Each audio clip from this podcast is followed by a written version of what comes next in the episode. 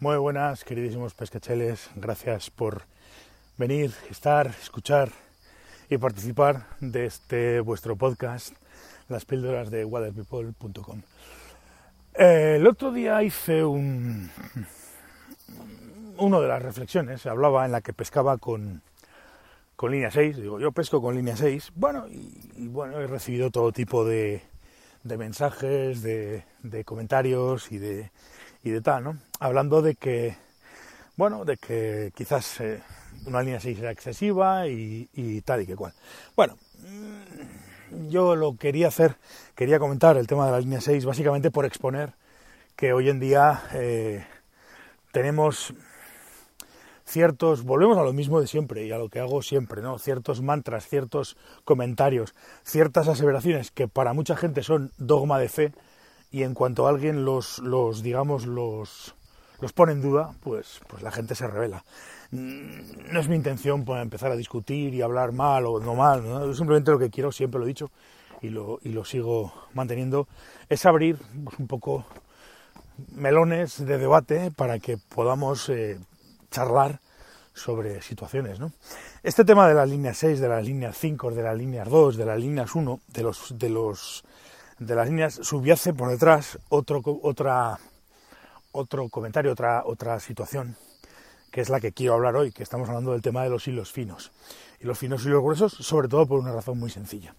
Y es que nos estamos acostumbrando a pescar en ríos y en tramos truchas de cierto tamaño, de cierto porte, de cierta envergadura, con hilos finos.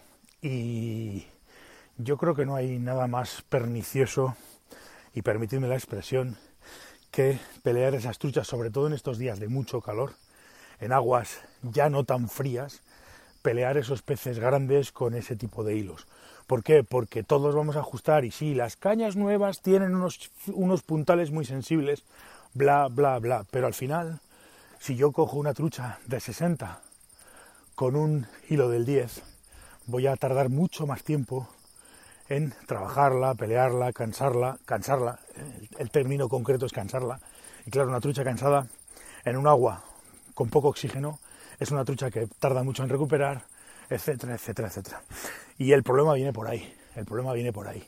No estoy para nada, para nada, absolutamente para nada de acuerdo con, con este tipo de aseveraciones. Yo siempre he aprendido de los viejos del lugar, de la gente que a mí me enseñó, y con las antiguas, eh, o con, bueno, digamos al estilo tradicional de la pesca de mosca, que siempre deberíamos utilizar el hilo más grueso posible cuando estamos yendo a pescar. Es decir, si tengo un tramo en el que el hilo más grueso posible es un 12, no uso un 10, uso un 12.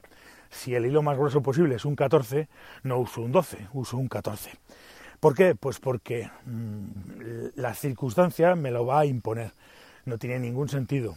Los puedo sacar, y de hecho se pueden sacar peces hoy en día de 60 e incluso de 70 con un 10. Pero el coste de sacar un pez con un hilo, de 60, con un hilo del 10, un pez de 60 de 70, puede suponer la muerte de ese animal. Y eso es lo que no estoy, no, no creo que sea interesante para nosotros y no deberíamos de asumir. Eh, básicamente por eso. Por eso no me gusta la pesca con esas líneas tan finas, por eso no me gusta la pesca con esos hilos tan finos, salvo circunstancias, repito, el río es el que te marca tal y cual, pero en un momento determinado debemos de tener claro que tiene que primar la supervivencia del pez, por encima de nuestro divertimento, por encima de nuestro ego, por encima de nuestra foto, por encima de todo este tipo de cosas, tiene que primar la supervivencia del pez. Y para que prime la supervivencia del pez, usar un, un hilo de 0,8 es una aberración sobre todo con determinados peces y en, determinadas circunstancias.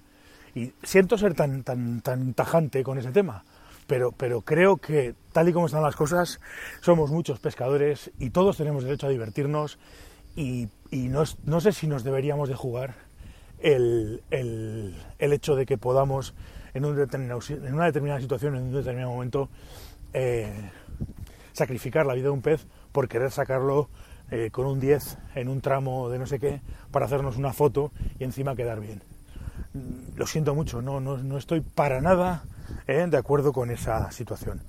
Así que esto lo quería matizar porque es una de las razones por las que mm, considero no interesante, pero sí válido pescar con una línea 6 en determinados ríos y no considero determinante o, válido pescar con una línea 2 en esos mismos ríos.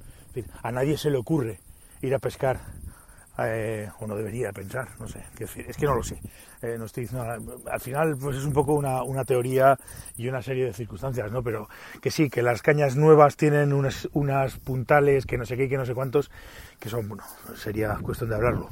Pero bueno, pero, pero quiero decir, pero, pero yo no puedo estar media hora con un pez para arriba, para abajo, para arriba, para abajo, porque ese pez, pues lógicamente, cuanto más tiempo esté clavado y cuanto más tiempo esté peleando, menos posibilidades tiene luego de supervivencia en circunstancias actuales. Quiero decir, con, este, con estos niveles de agua y sobre todo con estas, con estas, con estas temperaturas.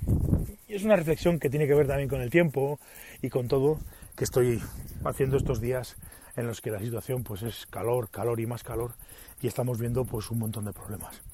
Y, pues si os digo la verdad me tiene preocupado.